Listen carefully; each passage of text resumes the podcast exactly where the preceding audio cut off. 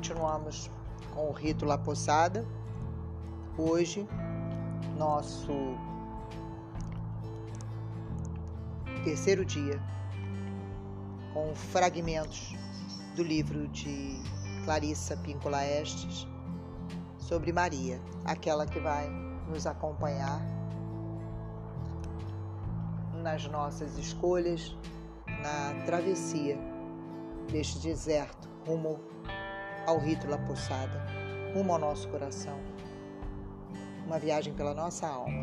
A primeira pergunta que está conosco é o que precisamos enxergar com as meditações que estamos fazendo para o nosso chakra básico. Vamos ao livro. Estar com a grande mulher, ver com ela. Quando eu era pequena, sentia que tinha vocação para o sacerdócio. Um sacerdócio que talvez não exista para mim neste mundo, codificado como ele está.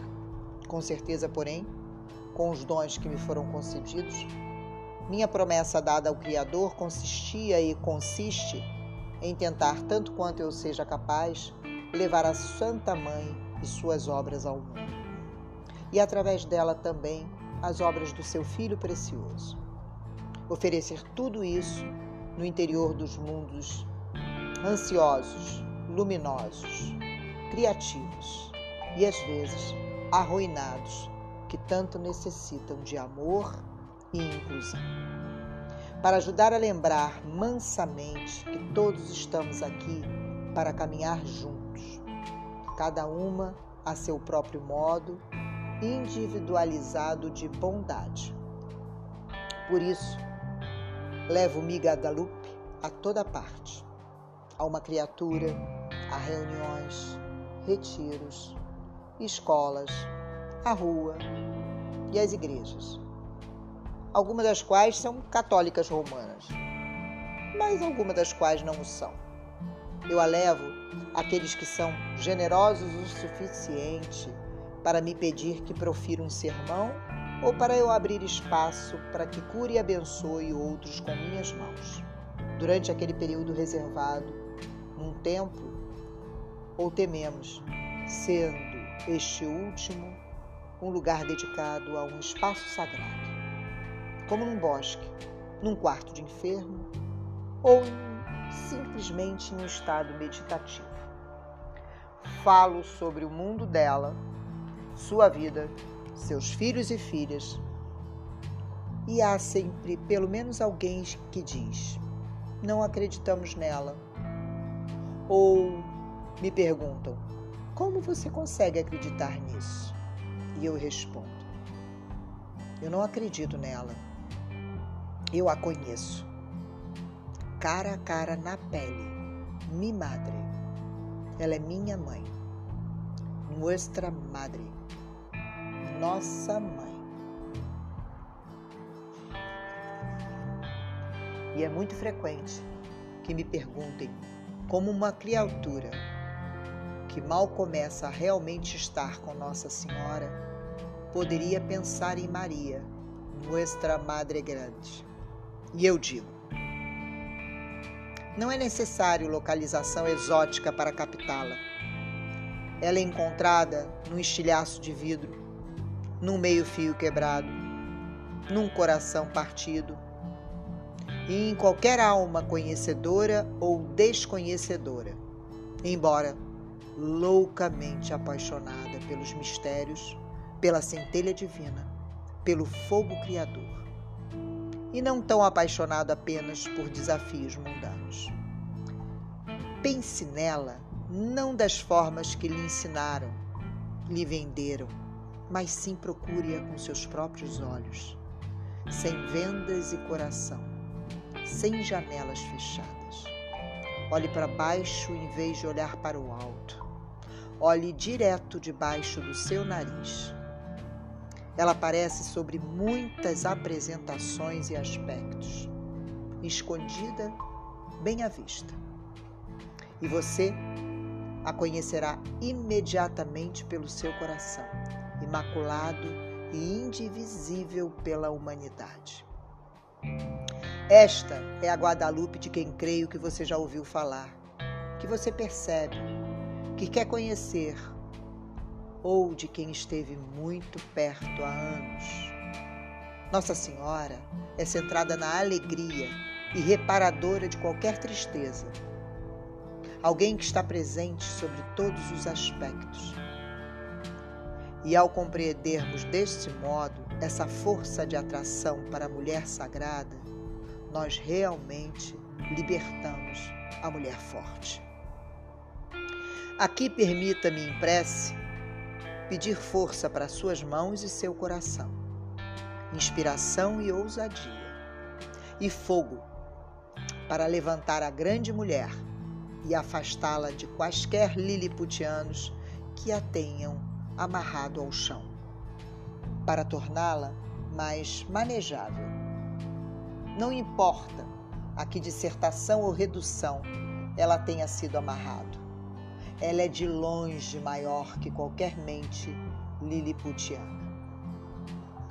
No instante em que pedimos por ela, em que a vemos, conversamos com ela, a amamos, ela se levanta graciosa contra todas as cordas que a prendem e elas se soltam, enquanto as estacas voam em todas as direções.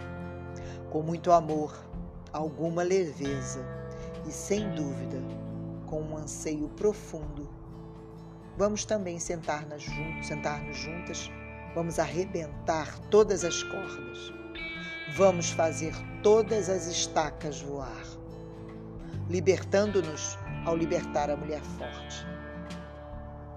Que assim seja profundamente para cada uma de vocês. Que assim seja para mim também. E que assim seja para todas nós sempre.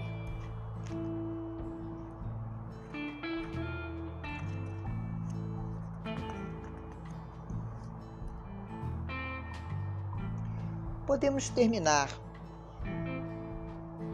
esta nossa conexão com os costumes do mundo, com aqueles que querem nos diminuir, aqueles com aquelas substâncias que tentam roubar a nossa alma, relacionamentos e trabalhos que nos tornam menores em vez de nos expandirem.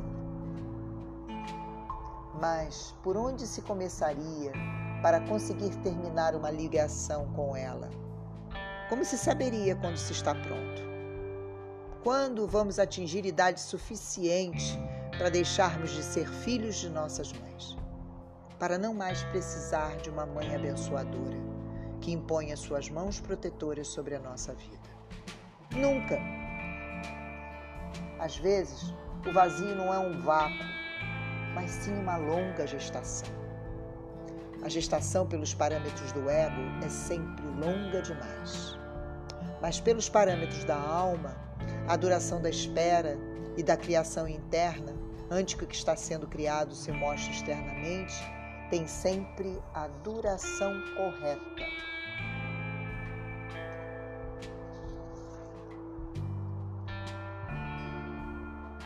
Esta, portanto, tornou-se uma das mensagens mais claras de Guadalupe, La Pupita, da Lupita. Durante o período em que eu e meu irmão desejamos todas as nossas cicatrizes, despejamos todas as nossas cicatrizes para criar as armações invisíveis para nossa gruta, para nossa vida.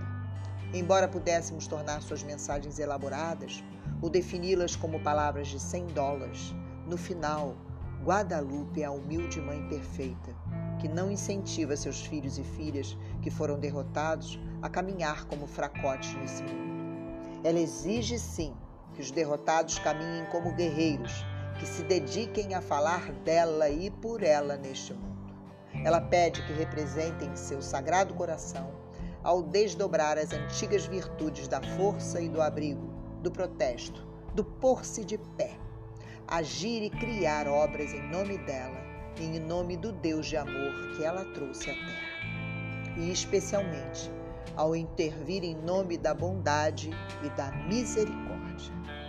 Não é por acaso que ela também é chamada de La Conquista, a mãe dos conquistados, pois, em particular, ela derrama sua força para o interior de nós, que pelo menos uma vez na vida fomos profundamente desorientados e atordoados, gravemente abaladas e puxadas para baixo, dolorosamente invadidas e abandonadas como mortas.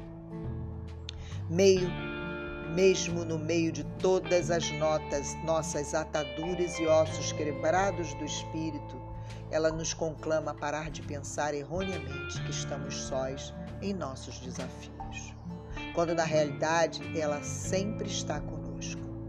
Deveríamos sempre fugir para estar ao seu lado, sempre nos esconder sob seu ombro, sempre nos abrigar por baixo do seu manto inviolado, sempre ser conduzidas por sua sabedoria conquistada com tanta dificuldade, pois ela também suportou milagres, ameaças e sofrimentos em sua vida. Ela também perdeu tudo que era precioso para sua alma no mundo escurecido dos tolos humanos, de suas falhas e fraquezas de espírito. Ela ainda se mantém de pé, radiante à luz, transbordante de sabedoria, chamando-nos para que nos lembremos de que, para convocá-la, não é preciso fazer nada complexo é preciso apenas chamá-la pelo nome de coração que todos nós, que todo ser humano traz marcado na própria alma antes de chegar aqui à Terra. Aquela única palavra que cada um de nós sabia antes de conseguir se alimentar, antes mesmo de aprender a andar. A primeira palavra escrita, a primeiríssima no coração de toda a humanidade, por todos os cantos do planeta. Ma, mama, mami, madre, mamo, mumi, maquahini, mahi, mafka, moer, manananinha, mother, mama, mat, mer, ocassa, mother. Mó, Mari, Motina, Mática, Mother, Mãe.